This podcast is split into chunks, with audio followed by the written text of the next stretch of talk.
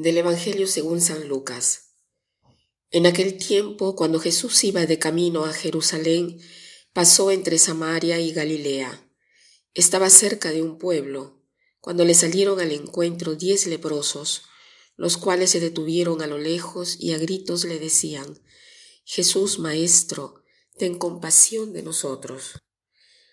Al verlos, Jesús les dijo, Vayan a presentarse a los sacerdotes. Mientras iban de camino, quedaron limpios de la lepra.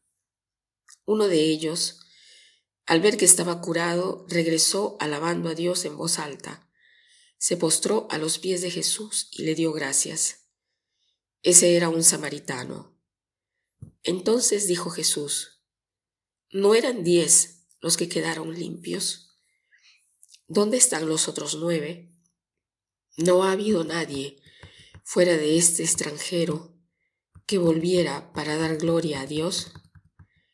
Después le dijo al samaritano, levántate y vete, tu fe te ha salvado. Diez leprosos van al encuentro de Jesús, y Jesús apenas los ve, aunque están distantes, les dice que vayan a presentarse a los sacerdotes, y mientras iban ellos quedaron purificados. O sea, estos leprosos, apenas Jesús les dice de presentarse a los sacerdotes, van inmediatamente. O sea, esto es una señal de que creen que la sanación se realizaría. Porque el sacerdote era el que constataba que se había realizado la sanación y les daba un documento diciendo que estaba sano y que podía ser nuevamente integrado en la vida social. Ustedes saben que el leproso tenía que estar a distancia, tenían que hacer sonar una campanita para tener a las personas lejos de ellos en cuanto a que el contacto con ellos hubiera significado un contagio seguro. La lepra aparte de ser muy dolorosa, era muy fea de ver y de sentirla. Apestaban porque la carne eh, se pudre, agarra incluso la raíz de los nervios. Entonces van todos a buscar al sacerdote, pero solo uno regresa donde Jesús. Le agradece y alaba a Dios.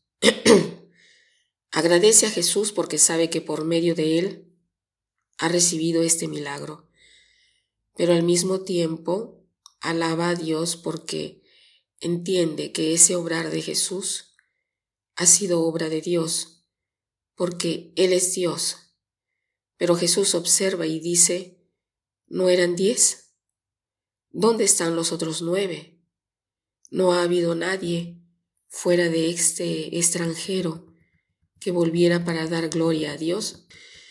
Muchas veces esta llamada de atención de Jesús va direccionado a nosotros que a veces no sabemos agradecer.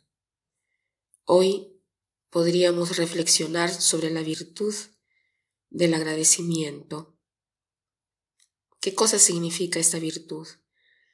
Es la virtud que nos hace apreciar la vida, que nos llena de asombro, que no damos todo por descontado es la virtud que hace que nos demos cuenta que todo es gracia. En efecto, nos hace gozar. Em, la, la misma raíz de la palabra gracia y gozo es la misma. Esto quiere decir que gracia y gozo van siempre juntas. Entonces, hagámonos hoy esta pregunta. Soy yo agradecido por todos los dones que cada día el Señor me da. Sabemos agradecer a cada persona que se encarga de nosotros, o que nos hacen un regalo, o que nos hacen un favor.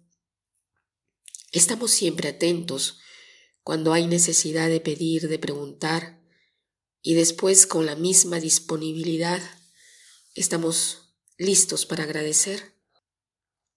Y para terminar, quiero citar la frase de Cicerón, que dice así, el agradecimiento no es solo una gran virtud, sino la madre de todas las virtudes.